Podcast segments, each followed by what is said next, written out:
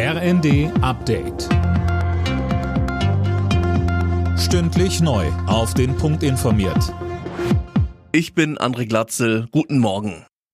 Während die Ampelparteien das Entlastungspaket feiern, kommt von Sozialverbänden scharfe Kritik. Sowohl die Anhebung des Hartz-IV-Regelsatzes als auch das Plus beim Kindergeld sind viel zu wenig, meint Ulrich Schneider vom Paritätischen. Auch die Opposition hält das Paket für unausgegoren.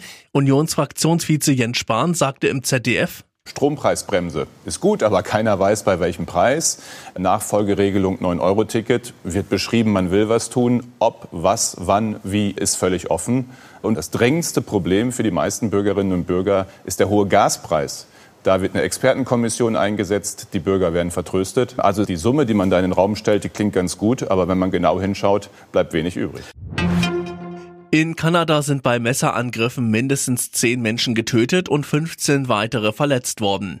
Die Taten ereigneten sich in zwei kleinen Gemeinden der Provinz Saskatchewan. Zu den Hintergründen ist noch nichts bekannt. Die beiden mutmaßlichen Täter sind auf der Flucht. Wer wird Nachfolgerin oder Nachfolger von Großbritanniens Regierungschef Boris Johnson? Das geben die konservativen Tories heute nach zwei Monaten Abstimmung bekannt. Außenministerin Liz Truss ist klare Favoritin. Sie lag in allen Umfragen vor Ex-Finanzminister Rishi Sunak. Premierminister Johnson war Anfang Juli nach einer parteiinternen Revolte gegen seine viel kritisierte Amtsführung als Parteichef zurückgetreten.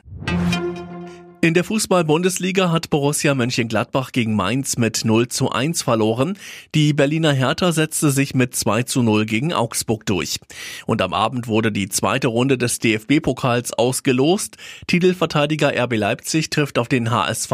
Außerdem gibt es ein Nachbarschaftsduell zwischen Wolfsburg und Braunschweig. Ausgetragen werden die Partien Mitte Oktober. Alle Nachrichten auf rnd.de